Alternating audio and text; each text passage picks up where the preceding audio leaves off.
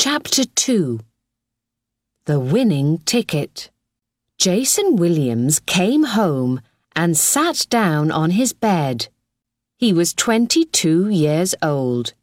He lived with his father and mother in three small rooms at the top of a tall building. Every day he went out, but he did not go to work. Jason stole things. Sometimes he stole things from shops or cars. And sometimes he stole money from old people, like Emma Carter. Today he was angry. I took that old woman's bag, he thought. What did I get? Two pounds, seventy-four pence, and a lottery ticket. And it was an old, cheap bag, too. Jason knew about lottery tickets. He bought five tickets every weekend. He put Emma's lottery ticket in his pocket and forgot about it. Then he went out for a drink. At the hospital, a nurse put Emma to bed in a room with five other women. There was a television in the room, and at eight o'clock, everybody watched the lottery. For a minute, Emma watched too, but she felt very tired, and soon she closed her eyes and slept. So she did not hear the winning numbers for that week's lottery. On Sunday at twelve o'clock, Jason got out of bed and made some tea.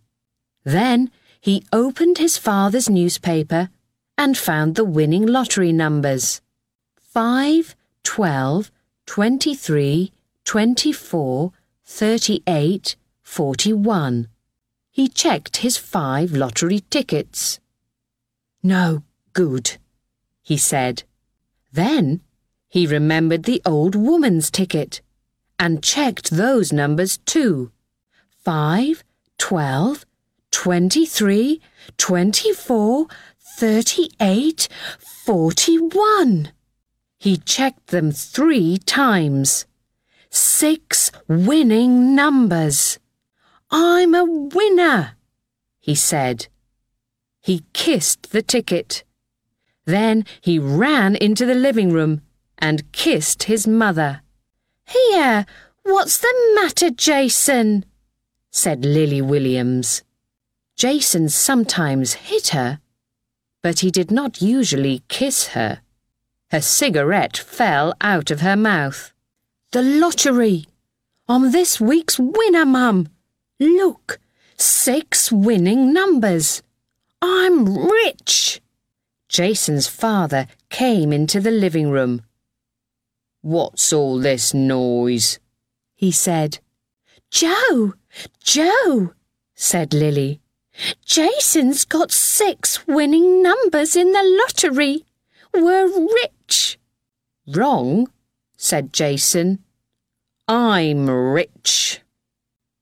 His mother and father began to speak at the same time, but Jason did not listen. He went out to the telephone box in the street and made a very important telephone call.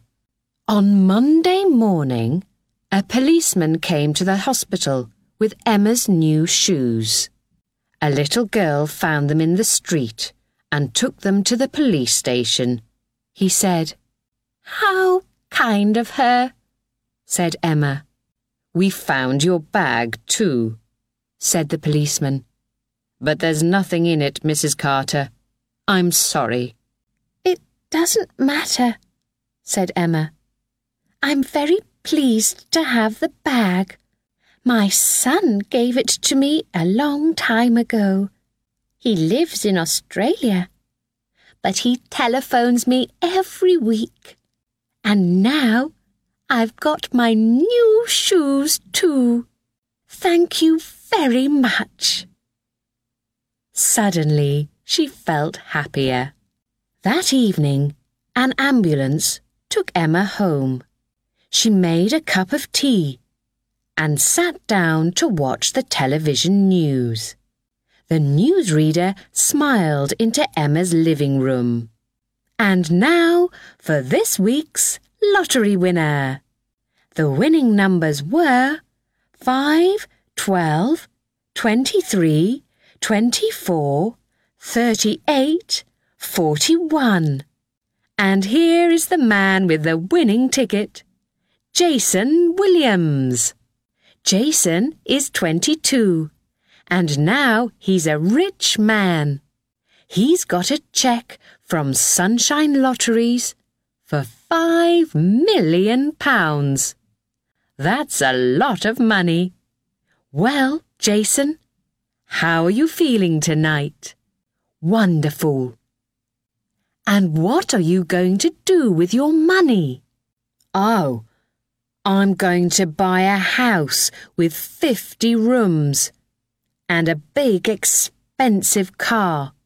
I'm going to go to New York, Miami.